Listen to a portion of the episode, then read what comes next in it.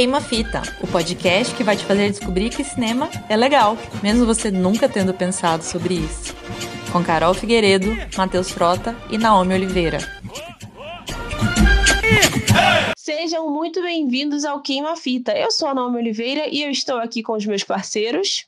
Matheus Frota. E Carol Figueiredo. E, e hoje a gente está aqui com dois convidados super especiais. A gente está com o nosso ouvinte, ele sempre participa, gente. A caixinha de pergunta aparece e ele está ali sempre respondendo.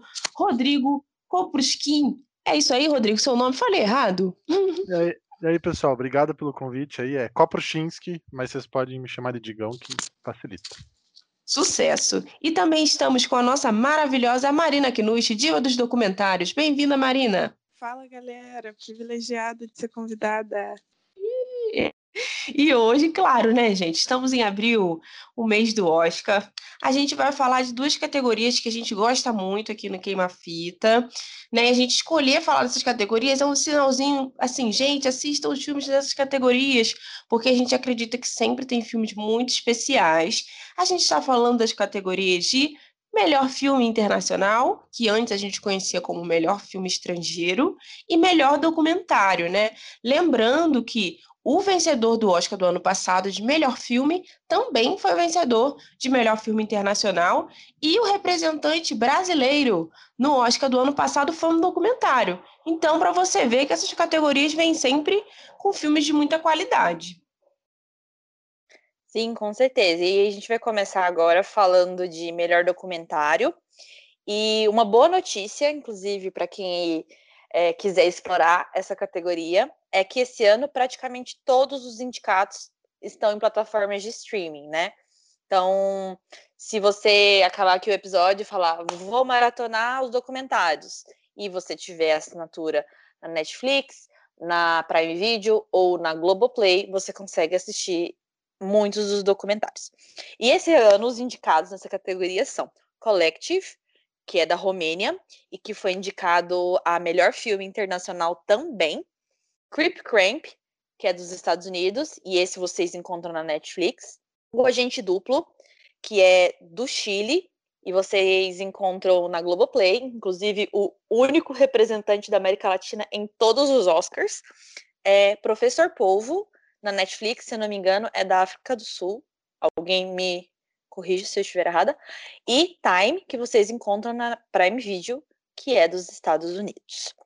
E assim, eu pessoalmente, Carolina, fora da temporada Oscars, eu gosto muito de documentários. Só que eu tenho um gosto um pouco específico, eu gosto muito de documentários de crimes, chamados True Crime. Então, adorei o documentário do The Night Stalker da Netflix. Inclusive, acho que é um gênero muito ignorado nos Oscars. Imagina. Mas, brincadeira à parte, é, eu gosto muito, muito, muito mesmo, para além de, é, de, de documentários de crimes, eu gosto de documentários de jornalismo investigativo. Então, um documentário esse ano que chamou muito a minha atenção, que me engajou demais, foi Collective. Eu vi falando, ai, porque eu moro na Alemanha, ai, porque eu morei na Índia. Eu também morei na Romênia, assim, é, curiosidades. Então foi bem legal para mim é, ficar escutando, né? O romeno é uma língua que, não sei se vocês sabem, ela é de origem latina também, então ela tem suas similaridades com o português, mas também foi muito legal para mim estar de volta é, em contato com o que é o, o que é a sociedade romena, né? E quais são os problemas que são inclusive muito similares com muitos que a gente vê aí na sociedade brasileira. Então, trata de uma questão super impactante e tem, acho que para mim, teve um poder de engajar muito, assim, do início ao fim. É, à medida que as coisas vão sendo contadas, né, que o processo investigativo vai acontecendo, que os fatos vão sendo revelados, você já fica, vai ficando assim, você vai escalando a, o entusiasmo com o filme. Além disso, eu fiquei muito, muito, muito fã de Creep Cramp também. Em especial porque o tema, né, sociedade civil organizada, conversa muito com o que eu faço profissionalmente, e eu achei um filme muito, muito inspirador. Falando de Creep Cramp um pouco, porque a gente não falou tanto dele, ele introduz a história de um, um acampamento de verão bem comum nos Estados Unidos, a gente vê muito isso em filme, né? Mas ele tem um, um propósito diferente. Então, esse acampamento que chama Acampamento Janet, que foi fundado em 1951, né? Ele é destinado a receber pessoas com deficiência. E o auge dele foi ali nos anos 70, né? Que é, é época do movimento hippie bem forte, a guerra do Vietnã acontecendo, e é, ele serviu muito como um ambiente de inclusão para jovens que queriam, que tinham, eram pessoas assim, com deficiência, mas que no final do dia eram adolescentes e queriam viver é, a, as dores e as delícias de serem adolescentes, para além daquilo que eles, daquela deficiência que eles tinham, né? É, então fala muito sobre isso, sobre como era essa experiência, sobre como era um ambiente muito diferente para esses jovens que tinham uma vida muito difícil, num ambiente fora desse, desse acampamento, e também engata em algumas questões mais políticas, sobre lutas de direitos civis das pessoas com deficiência, mostra como é que essas pessoas começaram ali é, desenvolvendo laços de afeto e depois é, começaram a se engajar politicamente, fazer movimento. Então, fala muito sobre é, advocacy, né, também, passar projeto de lei, que é bem interessante. E, assim, é, na verdade, esse filme, ele faz parte, né, dessa é, grande estratégia de produção cinematográfica do casal Obama. Ano passado, eles lançaram o documentário que venceu também, que foi American Factory, e esse ano eles apostaram em Creep Cramp. Então, se você já estiver sabendo dessa notícia previamente, eu acho que já era um indicativo de que o, o filme tomaria esses rumos. Então, gostei muito de Creep Cramp. Inclusive, se brincar, é o meu favorito para o prêmio. Eu acho que está mais tendente a Collective levar, na minha opinião, mas eu gostaria muito de ver Creep Cramp é, realmente agraciado pelo prêmio. Além disso, Time, na minha opinião, é muito legal. Eu fiquei bem emocionada, mas foi um filme que me pegou mais do meio para o fim. Eu acho que o início ficou meio confuso ali. Ele tem um pouco uma pretensão de ser uma obra muito artística, mas eu acho que ele errou na mão em alguns momentos. Mas quando eu peguei o embalo, eu, eu realmente gostei, eu realmente me engajei. Então, eu indico. E aí, também tem nessa categoria o professor Polvo, que na verdade eu queria fazer aqui uma questão de ordem, porque não é um polvo, é uma polva. E quem traduziu o nome desse filme traduziu errado, porque é, eu não sei, é polva, gente, que fala. A fêmea. Sensacional. É, né? Mas eu. É, seria sei, professora, ao menos, né? Professora polva. Mas é polva que fala? Não sei, gente. Descubram aí e contem pra gente, por favor. Mas enfim, esse filme tem sido o favorito da temporada, assim, pensando em outras premiações, né? Levou, acho que, o Globo de Ouro, se eu não me engano. Tem em nome de Jesus, que é isso, gente? Favorito? Eu tô doida. Tá, levou um monte de prêmio, gente. Juro pra vocês. É, assim, todo mundo que eu conversei compartilha a opinião de que o filme é, sim, um pouco entediante. É, eu, eu fiz um, uma, uma observação que para mim no início parecia um, um sleepcast. Não sei se vocês conhecem sleepcasts. São podcasts feitos para fazer as pessoas dormirem. E eu gosto de às vezes escutar sleepcasts para dormir. E parecia assim, até o tom de voz do narrador é muito sleepcast. Para mim funcionou, então, hein, essa estratégia. aí, então, se você tiver com insônia, gente, assista um professor Povo. Mas assim, em determinado momento o negócio embalou para mim também, eu comecei a ficar mais animada. Eu não acho que a narrativa seja tão é, inovadora, assim, do tipo, ai, personificando o povo. Porque, gente, Animal Planet fez isso desde sempre, né? A história da Nala, a leoa da savana. Isso a gente sempre viu, então não foi nada muito inovador. Mas para mim, acho que o, o que me, eu falei, ah, entendi do filme, é, na verdade, entender que o moço estava falando era dele mesmo o tempo todo e não do povo, coitado do povo. Enfim, É, essas são as minhas impressões. Eu queria muito ouvir vocês. Marina, me conta aí o que, que você achou dessa categoria. Eu sei que você é expert de documentários, então estou ansiosa para escutar suas opiniões. É, realmente eu amo documentário, só que nacional, né? Mas eu fiquei assim, me surpreendeu muito positivamente todos que estão indicados assim. Eu acho que além de ser um filme, eles cumpriram um papel muito interessante de documentário assim, porque eu acredito que o documentário ele quando tem um título, né, e uma sinopse, ele tem uma proposta, né? Muitas vezes uma proposta política, como o Time, o Creep Camp, mas também tem uma proposta de surpreender quem vai assistir. Às vezes surpreender com informações, surpreender com imagem, como esse professor Polvo, né, que tem imagens surpreendentes assim. Mas como você falou, né, eu acho que ficou um pouco meio esvaziado o repertório do professor Polvo, porque é aquele documentário que você sabe o que vai acontecer nele e assiste para só ver imagens assim. Eu não achei que tem um conteúdo tão é, esforçado, mas talvez ele se ele se assim surpreenda assim o público por conta de uma questão de imagem e pô na África do Sul povo vida marinha quem não gosta de assistir um Globo Repórter da vida né produzido por gringos. Mas assim o Time que é a história da Fox e do Robbie Rich é um casal norte-americano que se envolveu com uma questão é, de crime, né? E convivem com cárcere, né? E os Estados Unidos é um dos cinco países que mais encarcera no mundo. Eu, é, que por questão assim de me apresentar, sou estudante de direito e lá realmente é um, é um país assim que encarcera e principalmente a população negra, né?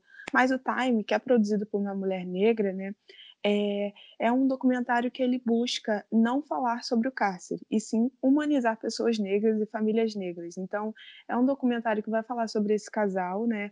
E principalmente sobre a Fox, né? Que é uma mulher, é uma mãe de bastante filhos, ela tem cinco filhos, que vai mostrar a vida dela desde o começo até o resultado final, a sentença final da prisão do marido. Então, por isso que é o time, né? E eu realmente acho que o filme cumpriu o papel de apresentar o time, assim. É, meu favorito, justamente por essa questão de tratar o encarceramento de uma forma mais humanizante, né?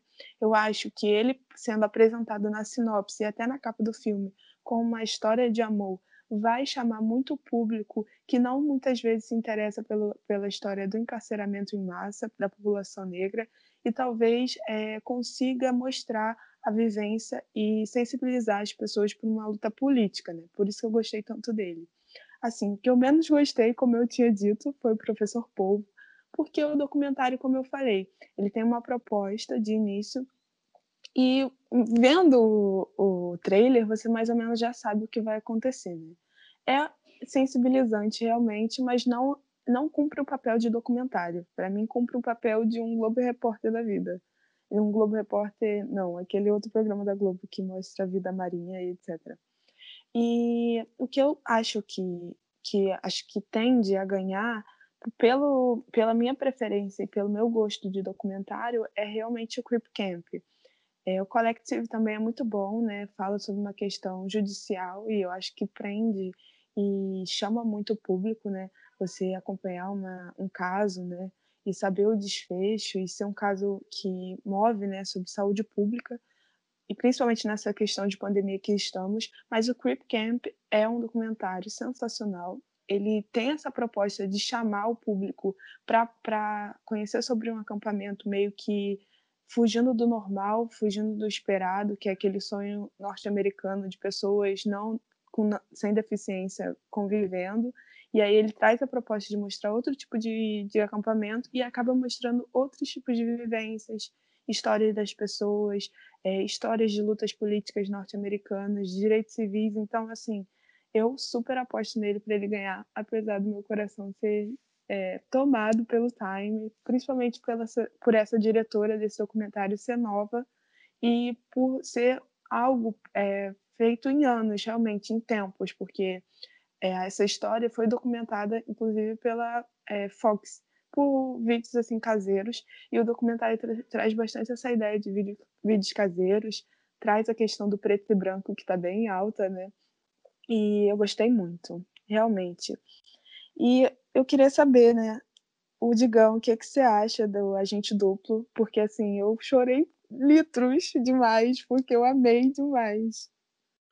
É, então, o, Agente Duplo é um filme sobre um, começa com um investigador privado e contrata um senhor na, na melhor idade, já aposentado, viúvo, para ele se infiltrar numa casa de, de repouso de idosos e, e, investigar, né, como se fosse um espião, se existe abuso acontecendo com, com os outros habitantes na casa.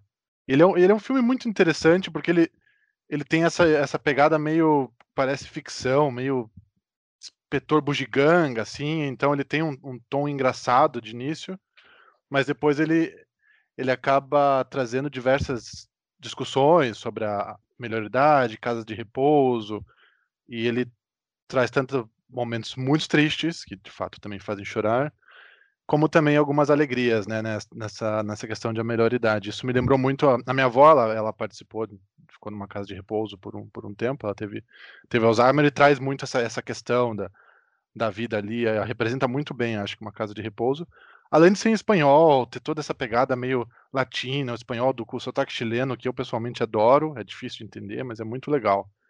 Eu, eu gostei muito.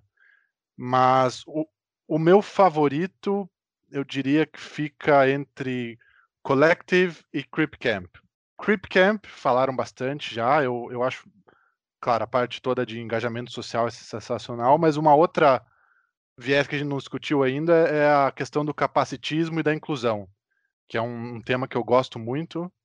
A, a minha irmã é uma, uma, uma, psicóloga que lida com crianças não neurotípicas, ou seja, autistas e outras questões, e, e já fez alguns acampamentos de verão para inclusão, para essa interação e tudo mais. Eu acho que são temas muito importantes, né? De como que a gente inclui as, as pessoas, entende as diferenças e consegue fazer as adaptações necessárias para que elas se insiram na sociedade, né? Sem que, ah, não, deficiente, tem que ficar ali num pedestalzinho. Não.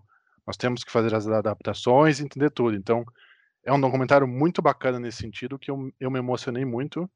Mas o favorito mesmo talvez seja o Collective. É, né, ele, ele tem toda essa questão do, da, da corrupção no sistema de saúde, né, tem um, enfim, é, lembra muito o Boate Kiss e Santa Maria, né, porque começa com a questão do incêndio no local, de shows, e eu sou alguém que gosta muito de cultura musical, então isso me pega muito, a questão de se de você estar tá ali e de repente sofrer um acidente assim, mas ele, ele descamba não só nessa questão inicial, né, Collective é o nome do clube que pegou fogo, mas toda a questão de corrupção na, na Romênia, no sistema de saúde, e, é muito interessante, ele gera muitas reflexões, ele é um documentário pesadíssimo, na minha opinião, e que, enfim, vale a pena. Uh, o professor Polvo, ou minha professora Polvo, eu diria, né, porque é uma, é uma Polvo, ou seja, Netflix nem, nem para assistir na hora de traduzir, é, ele... Abaixo assinado para o Netflix mudar o nome. Exato, nossa. Tudo bem que é teacher em inglês, mas pô, podia ter um pouquinho de atenção, né? Então talvez mostre onde o coração dele está mais pro, pro Creep Camp do que esse daí. Ele é um documentário bonito visualmente e, e, e música. A música é legal. Talvez a Carol falou de Sleepcast. Eu diria que se tirasse a, a história do documentarista e fizesse um narrador estilo Animal Planet, ia ser muito legal, porque mostra o povo, as imagens tal. Eu acho que fica um vazio, assim, do por que, que ele está fazendo aquilo e, e, meio que desconexo, que no fim, enfim. Eu não gostei muito da edição, eu acho que se ele ganhar não faz nenhum sentido, porque os outros documentários são muito melhores. O Time, eu, eu concordo com a Carol. Eu não gostei da estética preto e branco, eu acho que ela ela podia ser colorida para algumas partes e preto e branco em outras. Ela toda preto e branco, ela demora para engajar. Eu concordo que da metade para o fim ele acerta o tom. A parte da discussão do sistema carcerário americano ali fica um pouco um pouco vazia, até por não ser o objetivo do documentário, né? Tem um outro documentário mais antigo que é o 13 terceiro que explica muito bem isso, que eu recomendo se alguém ficar faltar um pouco dessa, questão horrenda do, do sistema carcerário americano. Mas enfim, eu acho que eles erraram um pouquinho no começo, mas mas é um filme, mas é um filme, é um documentário que vale muito a pena assistir, sem dúvida alguma. E Matheus, o que, que, que, que, você acha? Tem alguma opinião discordante aí? Qual que é a sua ideia? A opinião discordante seria, no caso, professor Polvo, né? Eu gostei muito do, do documentário. Não, de verdade, um documentário muito bom. Assim, o que pode ter acontecido? É, vocês falaram entediante, né? O que aconteceu comigo é que eu coloquei ele na velocidade 1.5. Então, o cara ficou muito bom o documentário. Eu achei muito interessante, ficou muito. Não ficou chato. E a forma como ele conduz a narrativa, é, tipo, apresentando a jornada mesmo que é a vida, não só animal, mas sim pessoal, me pegou muito, muito. E quanto.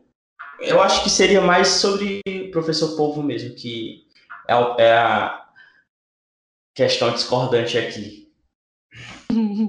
sim, sim. Nossa, eu, eu botei no 1.5 também e fiquei com sono do mesmo jeito. Poxa, alguém me é. explica aí como coloca no 1.5 Netflix, porque, poxa, seria muito bom ter visto ele acelerado. Vou te fazer um tutorial, amiga, depois te mando. Sim, gente, dos documentários. 1.5 esse... é a salvação. Ah, é pro professor Polvo é a salvação. Dos documentários, assim, eu nunca assisti, né, todos os anos essa, essa categoria. A primeira vez que eu me comprometi, até um pouco influenciado, que a Marina gosta tanto do documentário, fica postando tanto que tá vendo. Eu falei, gente, tem que ver. Meu irmão também, ele só vê documentário se deixar. Aí eu fui um pouco, né, influenciada, falei, não, esse ano eu vou assistir. E, nossa, gente, só filme bom. Claro que tem essa questão do moço do povo aí, mas eu acho que talvez o professor povo pode destoar um pouco, porque os outros são muito bons. Né? Eu acho que os outros estão num nível assim muito elevado. O primeiro que eu vi foi Time, eu fiquei bem emocionada também, porque por essa questão de mostrar as famílias e, e mostrar o crescimento dos filhos dele, como essa questão impactou né, no, no, no, desenvolvimento deles, como a esposa se tornou, você vê lá no início ela uma mulher mais frágil, né, é, com aquela esperança de que ele volta logo, de que tudo vai ficar bem, e já no futuro ela é uma mulher que já está totalmente forte, totalmente, ela é praticamente um colete à prova de qualquer coisa, né, ela bota a cara, fala, aponta. Você vê essa transformação da família no, no passado tempo. Achei muito bonito esse documentário. O, o Creep Camp, para mim, foi uma surpresa em todos os aspectos. Assim, eu não conhecia essa história.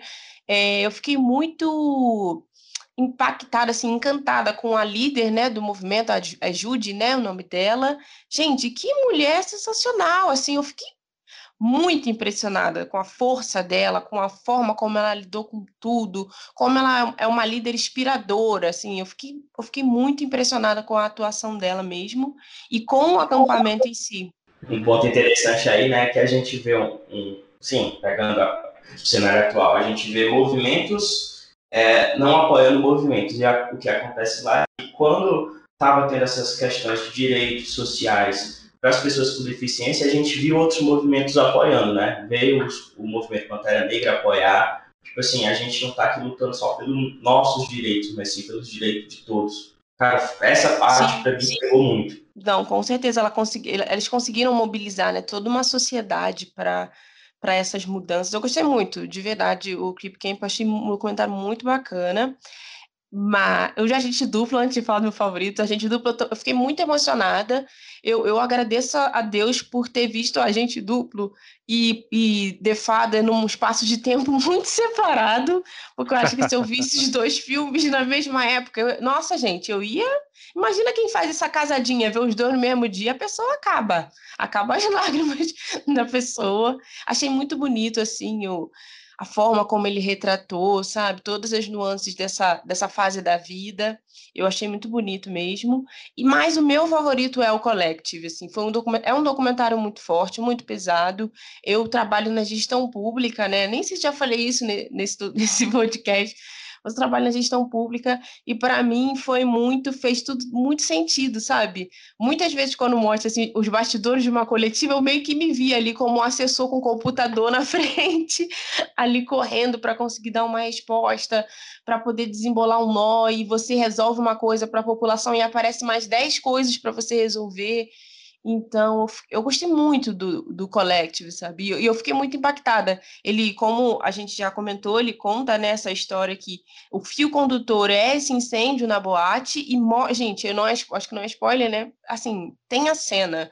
Para mim, aquilo ali, eu, eu, dei uma pausa de 10 minutos no filme, eu fiquei muito abalada, assim, de, de ter visto tudo Nossa, aquilo que aconteceu. Eu fiquei muito abalada. Eu tive que parar um pouco, assim, respirar e, e me recompor.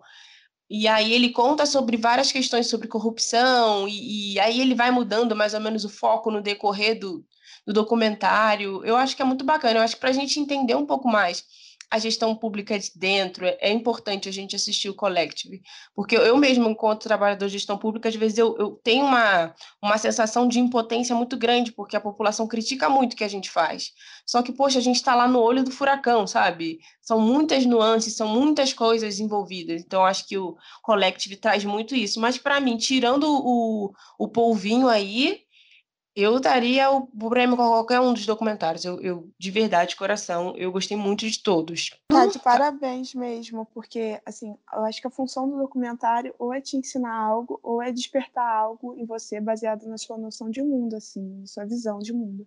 E aí eu acho que todos é, despertam algo na gente, ensinando ao mesmo tempo. Tipo, essa questão do coletivo, a gente pensar em saúde pública, em gestão, e reconhecer a situação que o Brasil está, né, de pandemia. E também, quando o documentário fala de uma história isolada, normalmente ele quer fazer com que aquela história isolada desperte muita coisa em você, né? Então, a questão do encarceramento, a questão do Creep Camp.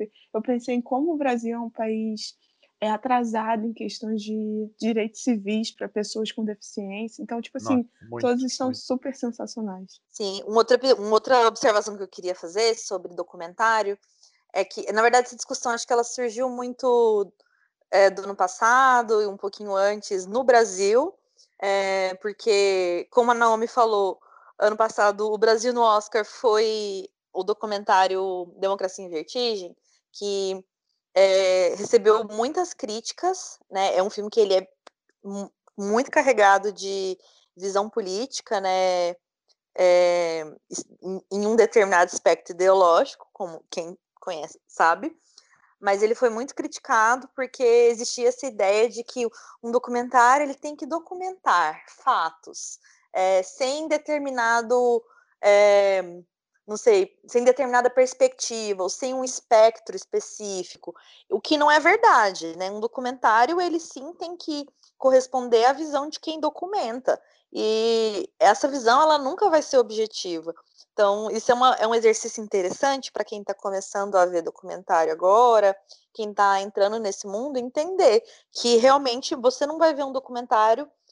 Às vezes sim, às vezes sim, você vai ver, sei lá, um documentário sobre a Segunda Guerra Mundial, ele vai narrar os fatos. Mas ao mesmo tempo, não deixe de se perguntar, tá, mas quem está contando a história? Tipo, por que, que, essa, por que, que essa história está sendo contada? Então, quando você começa a fazer essas perguntas, você começa a entender que mesmo um documentário, ele nunca vai ser objetivo. E tá tudo bem, gente. Funciona assim também, né? Fica aqui só uma observação. É, vocês imaginam, porque quando termina a Democracia em Vertigem, termina com aquele gancho que provavelmente vai ser dada continuidade. Vocês imaginam que ele, se for de fato dado continuidade, chegaria forte a um Oscar? Porque, cara, imagina, tudo que aconteceu em 2013 foi de explodir cabeça. Agora, essa segunda metade do, dos anos 2000, dos anos 20, né, dos anos 2020, cara, mano, é pandemia só loucura. Eu fico imaginando o peso que esse documentário vai ser, se de fato for construído e colocado para frente. É, eu acho que não dá para falar, porque tudo depende de quando for lançado, se for lançado, quem são os outros concorrentes, é, e além dos outros casos, tipo, se ele realmente é um documentário bom.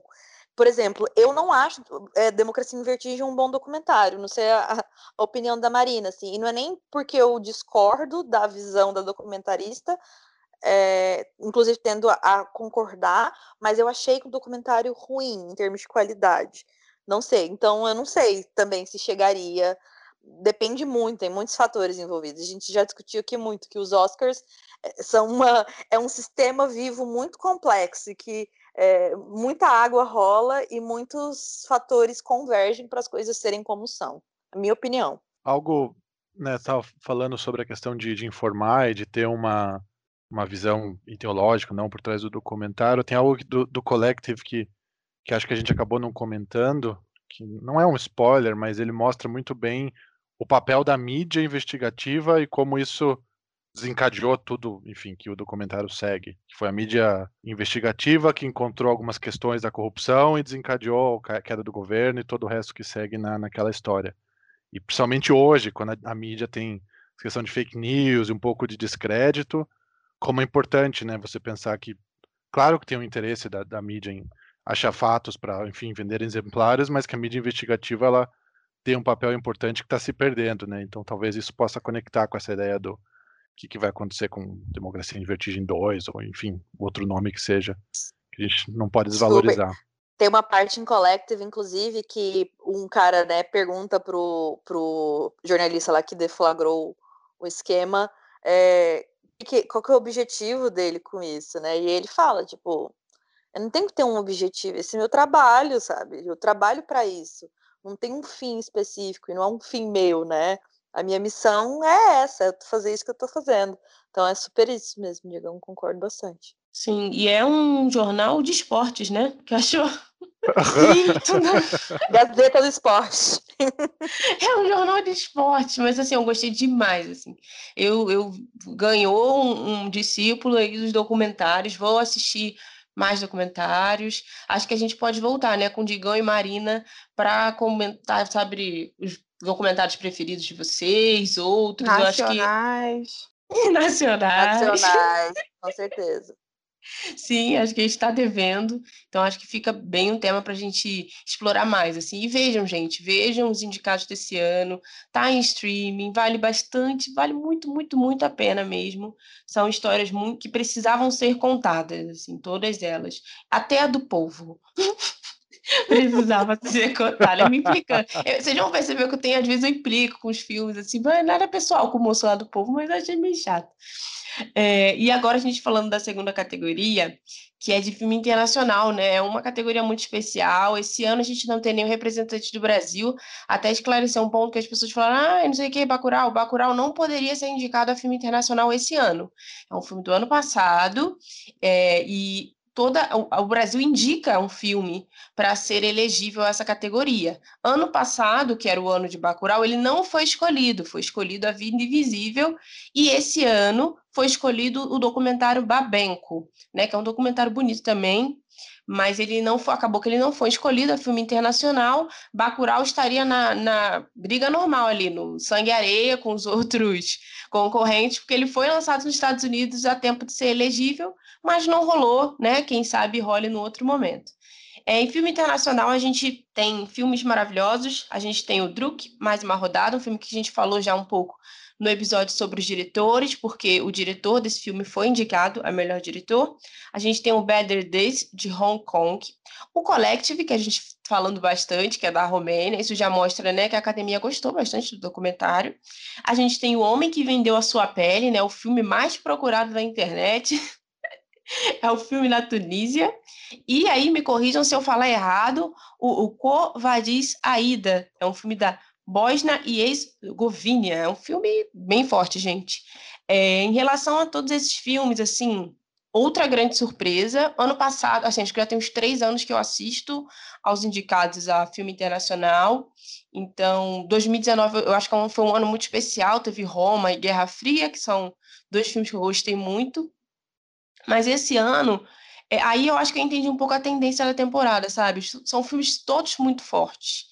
Né? É aqueles que pega o seu coração e amassa e, e, e toca assim pela janela, porque cada um vem dar uma, uma facada diferente. É, não é segredo para ninguém. Eu amo o Druk, eu acho um filme sensacional. Eu daria o prêmio de melhor filme para esse filme. Eu gostei muito de, de Druk.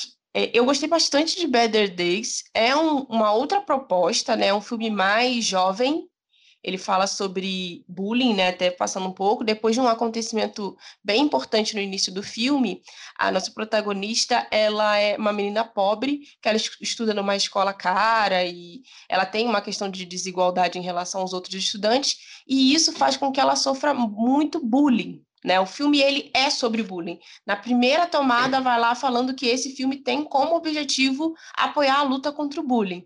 Então, essa protagonista ela sofre muito bullying, ela encontra uma pessoa no decorrer da história que acaba apoiando ela nessa questão e em outras questões. E é todo esse desenrolar, né, dela tentando passar na faculdade, toda essa pressão para ela ser aprovada, toda essa pressão do ambiente que ela está, que ela não tem nem condições de estudar.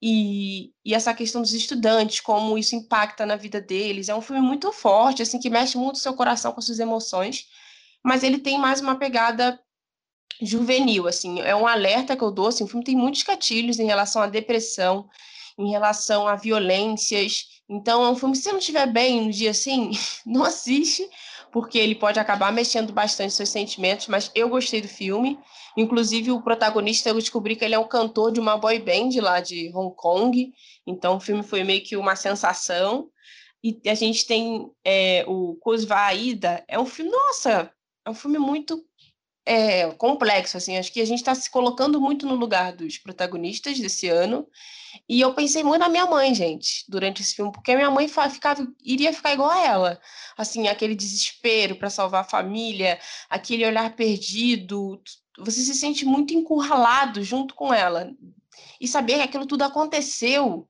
nossa, assim, para mim me devastou. Fica, a voz até embarca de falar do filme. O filme é um filme muito não sei nem explicar direito tanto que ele impacta a gente, assim. E O Homem que Vendeu Sua Pele, né, é o filme mais procurado, talvez não achado por todos, até deixo para o Digão aí que a nossa pérola do dia é a opinião do Digão, que vai nos dar a visão do futuro de O Homem que Vendeu a Sua Pele, mas eu gostei muito da premissa, assim, eu achei a premissa formidável, tenho certeza que também é um filme maravilhoso, espero aí até o Oscar a gente conseguir achar ele e assistir, mas Druk, Better Days, Collective, todos são muito bons, assim. Druk é o meu favorito por outros motivos. Talvez seja eu gostei do filme, né? Acho que talvez nem sobre a qualidade do filme, é como o filme bateu em mim. Mas os outros também eu, eu não, assim, assistam, porque vale muito a pena. E você, Carol? Eu super acho que Druk acho que vai ganhar a minha aposta e para mim seria super merecido, concordo bastante. O filme é muito bom, né, gente? Ele é bem roteirizado, ele é bem executado, as atuações, né, excelentes. É, sem spoilers, mas aquela cena final para mim ela é muito forte, muito é, traz muita energia, né, para quem assiste. Então, o filme todo é, é, é, é, é muda a nossa vida até, né? A gente começa até a considerar assim, hum, será que eu devo ter manter doses é, mínimas de álcool no meu sangue para ser feliz? Você fez umas perguntas assim. Eu né? passei a beber Mas... mais, Carol, depois que vi esse filme. Super. Duas, talvez, né? Day drinker agora. E assim, eu inclusive arrisco a dizer que alguns aspectos desse filme são super, inclusive as atuações, inclusive não, principalmente as atuações acabam sendo até superiores a outros na, nessa categoria. Por exemplo, a atuação dessa, desse filme eu acho melhor do que todas as atuações dos outros filmes dessa categoria, com exceção de Kovad Zaida, que é esse filme da Bósnia-Herzegovina. Porque eu, apesar de admirar muito Druk, eu gosto, gostei mais desse, né, Kovad Zaida, e eu achei a atuação daquela atriz principal assim, muito boa. Tipo, nível Frances McDormand, gente. É muito boa, muito boa. Falando um pouquinho do filme, também, por ter sido meu favorito, é uma história que. Cara, a gente já viu muitos filmes sobre guerra, né? Por aí. Sempre tem os filmes sobre guerra é, sendo levados, principalmente para as premiações. Mas existem algumas guerras que aconteceram por aí que elas são muito pouco faladas, né? Elas são muito pouco tanto documentadas quanto narradas, e eu acho que essa é uma delas, e é um, foi um, um dos fatos mundiais mais horrendos que já aconteceram. É, se brincar, o, o, mais, o mais horrendo que aconteceu aqui é, na Europa, leste europeu em especial, obviamente, né? Estamos falando de, de uma Europa que viveu uma Segunda Guerra Mundial, mas conta a história, traz nessa né, personagem principal, que é a Aida, que ela é uma tradutora da ONU durante um conflito que está rolando ali na cidade dela, que está sendo é, a cidade está sendo é, invadida pelo exército sérvio, né? E ela trabalha ali com a ONU, né, no, no processo de negociação, no processo de ajuda da ONU para os governantes da cidade, para a população e tudo mais. Só que ao mesmo tempo, ela é uma mãe de família, ela tem um marido, ela tem dois filhos, e ela está nesse processo de cumprir o seu dever de ajudar ali no processo de apoio aos refugiados, é, de negociações, e ela também tem que olhar para essas pessoas que ela ama, que ela quer ter por perto, que ela quer proteger, viver esses conflitos, né? E assim, Naomi falou, eu, eu me colocava no lugar dela, falava assim, eu mandava. Eu não vou falar mal da ONU, não, mas assim, eu fiquei com muita raiva em alguns momentos, assim. Porque é isso, eu acho que quem olhava para ela e falava assim, essa mulher tá fora de si, óbvio que ela tá fora de si, sabe? É óbvio. Você não estaria fora de si também se você olhasse para o seu marido, para os seus, seus filhos e você pensasse que eles podiam morrer a qualquer momento, da maneira mais violenta e cruel possível, enfim. É, é, essas são as questões que acontecem no filme. É realmente muito pesado. É bem dolorido o filme, né? E não melhora, sabe? Esse que é o negócio, assim. É, não sei se é um spoiler, mas tipo, não espere cenas muito felizes nesse filme, não. Mas é o que mais me tocou, assim, é o que eu mais gostei. É, Naomi falou de Better Days, eu achei legal também, assim, me, me engajou, me cativou, mas reforçando que tem bastante gatilho de depressão, de suicídio e tal.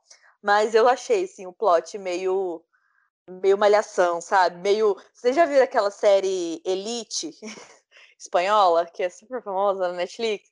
Achei bem isso, assim, de, tipo. É... mas acho que atendeu o objetivo dele. Eu só achei interessante um filme desse estar tá no Oscar. Eu não sei, eu tenho minhas dúvidas se realmente faria sentido.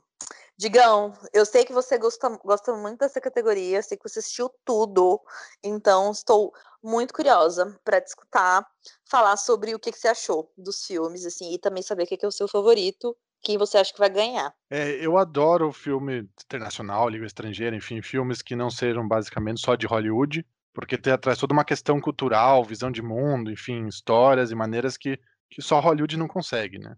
Então, eu, eu sou muito fã de filmes dessa categoria, enfim. Ou falando ver, de Better Days ali, uma, uma coisa interessante, né? Filme de Hong Kong, considerando toda mudança de Hong Kong para uma dominação mais forte chinesa, você vê isso refletido no filme também, que, sem, sem dar spoilers, mas a investigação policial, a polícia não falha, a polícia é incorruptível, sabe? Existe um culpado e acaba no final feliz. E no fim do filme tem uma mensagenzinha da pessoa no, no pós-créditos, né, falando sejam legais, meio uma mensagem He-Man, assim. É, mas isso eu vejo que é uma influência do, da questão do, do partido do, da China, e enfim. Isso foi uma, uma coisa que eu percebi. Mas é um filme muito interessante, ele é, ele é pesado, eu diria. É, do meu, os meus favoritos ficam entre Druk e Kova de Zaida. Mas an, antes de, de dar minha, minha opinião nesses daí, vamos falar do O Homem que Vendeu Sua Pele, o filme da, da Tunísia, o super difícil de ser encontrado.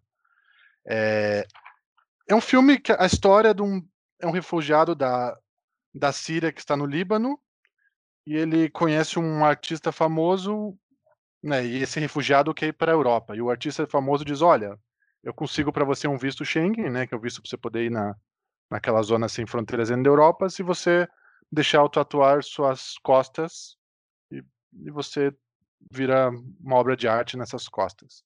E desenrola daí. É um filme interessante. Ele é baseado numa história, enfim, é, acaba sendo um pacto meio faustiano, um pacto com o diabo, né? De você consegue algo que você quer, mas em troca você perde outra coisa, né? Meio que você vender sua alma. Então essa que é, tanto que o artista se diz como Mephistófeles, que é o livro do Faust do Goethe lá. E e essa história é baseada num, num artista belga de verdade, que de fato tatuou um cara, não era um refugiado, é um, é um suíço, e alguém comprou a obra. E daí o cara ganhou uma porcentagem. Então esse cara teve que ficar sentado em galerias, na vida real, mostrando a obra, e ele tem no contrato dele, quando ele morrer, eles podem emoldurar a pele dele. Então é baseado nisso, só que trazendo um pouco do twist com os refugiados da Síria, né, de quanto que vale, enfim, eles trazem esse tom, ele não, não exagera muito. Eu acho que fica meio muito final feliz o, o filme, ele fica meio leve de alguma forma. Eu, eu, eu, gostaria que ele fosse um pouquinho mais pesado, na minha opinião, porque são temas intensos, né? Guerra da Síria, refugiados, você explorar, né? Os europeus. Ele tem um pouco de sarcasmo desse, desse, desse mundo da arte, enfim. É um filme interessante, vale a pena. Ele acaba sendo meio. Acho que o diretor talvez podia ter deixado um pouquinho mais pesado. Tem um romance que é meio, meio bobinho, na minha opinião. Ele podia ser um pouquinho mais intenso, mas vale a pena. É, do, os meus favoritos ficam, como eu disse ali, entre Druk e Covadiz Aida. O Druk, eu acho que ele é ao concurso, ele deve ganhar, porque a atuação é boa, o filme acho que deve ter um budget maior, tem Mads Mikkelsen que destrói, e ele, e ele é uma tragicomédia total, ele te faz rir te faz desabar, né? Então tem essa questão de hum, quanto que, que você foge dos seus sentimentos, quanto que o álcool afeta. Para mim trouxe uma reflexão no contrário, que é algo que eu sigo, que quando eu tô triste eu não bebo. Então eu acho que vale a pena ver esse, esse filme aí. Ele é muito bom, a cena final é sensacional. E, né, filme dinamarquês, divertido. O Covadiz Aida, é, eu acho um filme necessário, interessante. A Guerra da Bósnia, para mim, é algo chocante até hoje, porque ela, né, quando caiu a Iugoslávia, foi uma guerra entre o mesmo povo, uma guerra religiosa. Dentro daquele mesmo território, tinha um pedaço que era o católico, que era pró-Croácia, os muçulmanos, que enfim é Bósnia-Herzegovina, e o República Srpska, que tipo, não é bem a Sérvia, é a galera que é ortodoxa. Então eles se matavam por religião, porque é o mesmo DNA, o mesmo povo. Então teve o genocídio em Srebrenica, que é um genocídio mesmo. Eu, eu cheguei a tive a oportunidade de, de, ir na Bósnia, ver o museu, enfim, é, é pesadíssima essa história, na minha opinião, porque a ONU flopou total, foi um dos maiores erros da ONU, isso daí, de ficar super neutro tal, o OTAN meio broxa não, não atuou, e a atuação só veio quando os Estados Unidos resolveu, beleza, vamos bombardear os caras. Então acaba sendo uma das poucas vezes que talvez os Estados Unidos. Isso não aparece no filme, né? Esse é o contexto do, das coisas. Meio que vamos atuar porque genocídio é um limite. E acho que, que vale né, a gente pensar que genocídio de fato é um limite. Né? A gente não pode aceitar genocídio, principalmente depois da Segunda Guerra Mundial. Então esse filme vale muito. Eu acho que ele é, ele é pesado, ele, ele vai desesperador e o, e o final ele se desaba. Então acho que vale a pena. Enfim. Desaba totalmente. e sobre é. Druk, eu... vale a pena. Sim. E sobre Druk, eu fiquei muito assim com essas reflexões, sabe? É... Ainda mais de novo, né? Traz a questão da escola, né? Que mexe um pouco comigo essa questão da escola, que eu trabalho com educação. Mas eu pensei muito assim, por que a gente bebe, sabe? É, qual é o nosso objetivo com isso? Por que a gente não tem coragem de ser quem a gente gostaria de ser? Eu acho que o filme diz muito sobre isso, sobre alguém buscar em alguma coisa, no caso deles na uhum. bebida, uhum. uma fórmula mágica para para ser quem eles queriam ser, assim. Eu achei, eu nunca pensei no álcool com essa perspectiva. Eu fiquei bem bem encantada assim com a forma como se desenrolou o roteiro. Matheus, Marina, vocês têm comentários sobre essa categoria? Viram algum dos filmes? Vou passar para Marina porque eu tô aí com alguns. Eu só vi o Collective e eu acho que poderia ganhar só porque eu amo documentários, assim. Eu acho que realmente o, cada história, assim, me cativou muito e vou assistir.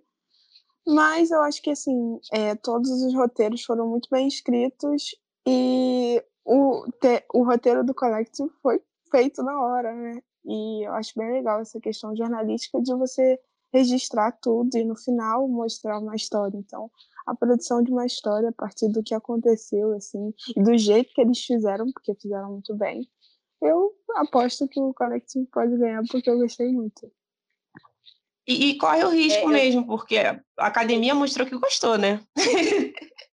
É, o que eu tô apostando que vai acontecer é que a gente já sabe que a academia gostou, então muito provavelmente internacional vai para Druck, mas documentário vai para Collective, não sei. Eu acho que tem grande chance disso acontecer. O que, que vocês acham? Acho que pode ser, porque foram os únicos dois filmes desse bolo que ganharam duas indicações, né? É, uhum. que foram para outras categorias, exato. Sim, eu, eu para mim eu vou ficar muito feliz, porque foram justamente os filmes que eu mais gostei, mas eu acho que tanto documentário quanto filme internacional é assim, só filmão. Só filmão. Eu, eu novamente peço desculpas aqui ao público, porque eu falei que esse ano tava ruim. Mentira, gente. Só tem filme bom, muito bom. Esse ano tá bom sim. Tira Sete de Chicago e coloca todos Boa observação, por favor, tira você é de Chicago aí. Fora isso, tá tudo lindo. Tem um filme que tava na shortlist, mas ele acabou não entrando, que eu acho que ele merecia estar entre os indicados, que é um filme mexicano, que é o Ya No Estou Aqui, que é muito doido. Não sei se vocês chegaram a assistir, mas eu recomendo. Ele não é indicado, mas ele podia estar no lugar de algum outro aí. Que é, é muito doido aquele filme. Ele é sobre uma subcultura do México, do, uma galera que dança, uma. Enfim, uma cumbia lo-fi. É um troço muito doido aquele filme. Eu não sei porque não tá aí. Para mim. lo-fi. É. É, porque tocava no, na vitrola, daí a vitrola estragou e começou a tocar mais devagar, e de repente virou uma subcultura. Só que de contra com, com a parte de imigração para os Estados Unidos, narcotraficante, então eu não sei porque não tá aqui, na verdade, porque aquele filme é muito divertido, é muito bom, e tá no Netflix. Falando um pouco de documentário, eu acho que um que falta, que aí é um, uma questão junto à academia, que é um receio de colocar documentários um pouco mais sci-fi, que é o Dilema da Rede Dilemas da, Dilema da Rede, que é tá no Netflix. Que documentário. Eu sei que não foi nem pensado, mas deveria estar tá nessa competiçãozinha. É, ele, ele teve um impacto grande, né? E filmes do tipo já foram. É, documentários do tipo já foram premiados, né? Tipo Citizen Four e tal, que deu o prêmio para o Glenn Greenwald. Mas é, é verdade, assim, eu acho que eu, eu acho que teve isso, assim, não fez campanha também e tal. É, teve um outro documentário também, não sei se você viu esse, Digão, que é da Guatemala, chama, chama La Llorona. Também estava super aparecendo nas listas, acho que foi indicado para outras premiações e acabou morrendo na praia também. Então, América Latina flopou esse ano. Pois é, eu cheguei a, cheguei a ver esse. É legal também, mas ele. Enfim, acho que os outros, na minha opinião, são me melhores que esse.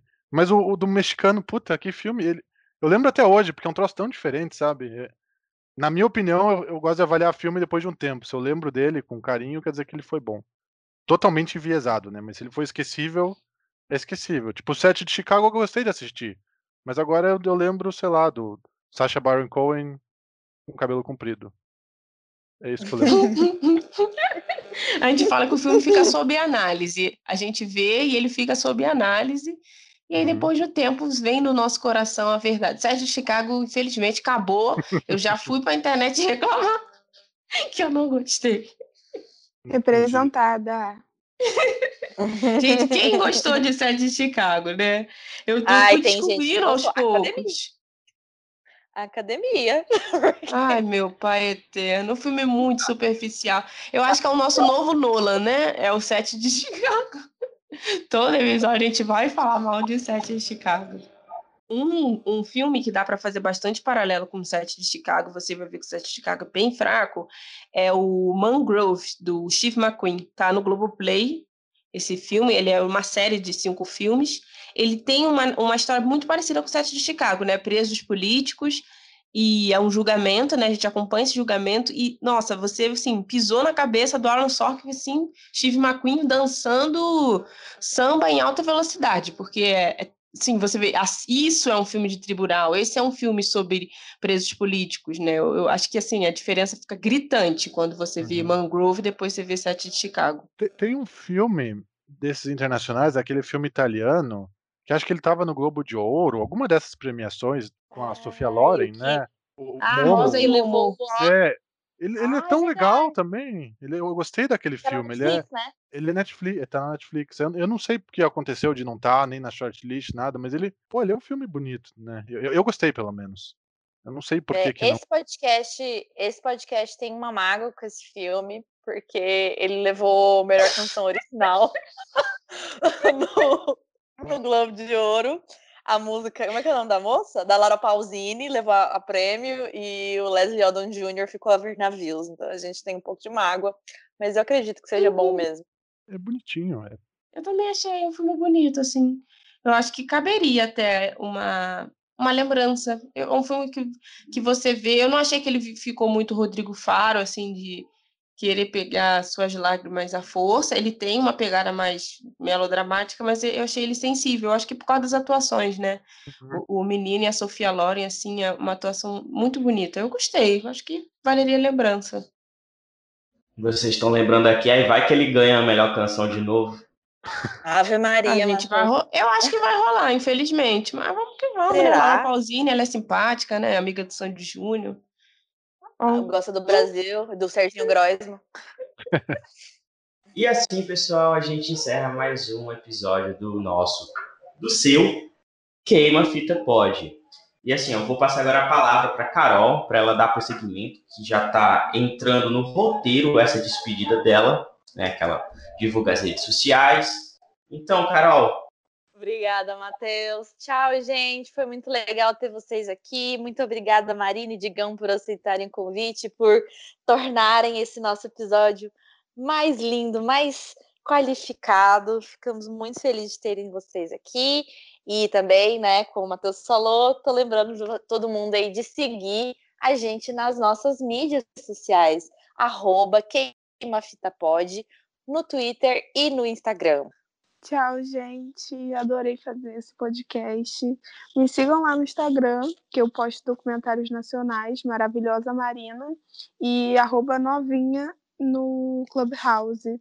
E assistam os documentários que estão sendo indicados ao Oscar, porque algum você vai gostar e vai concordar com alguns de nós, né? É isso. Adorei. É, obrigado pelo convite aí, galera. É, além de concordar, se alguém discordar alguma coisa e quiser discutir, pode ir lá no Instagram, DigoGK. Eu não posto nada sobre cinema, meu Instagram é bem randômico, mas se alguém quiser discordar e, e, e conversar um pouquinho, manda uma mensagem lá. Maravilha, obrigado, Digão, obrigado, Marina. Sigam eles lá. Em breve a gente volta com eles mais episódios, com certeza, porque o assunto rendeu. Muito obrigado. E, gente, sigam a gente lá nas redes. A gente vai ter uma livezinha do Oscar. Já deixa aqui o convite para Marina e Digão, se quiserem fazer uma participação, passar lá para falar um pouquinho de algumas categorias, rir da cara dos outros, rir da nossa cara, que a gente fica nervoso do meio da transmissão, porque o filme que a gente está torcendo não ganha. Então, muito obrigado, gente, e até a próxima. Tchau.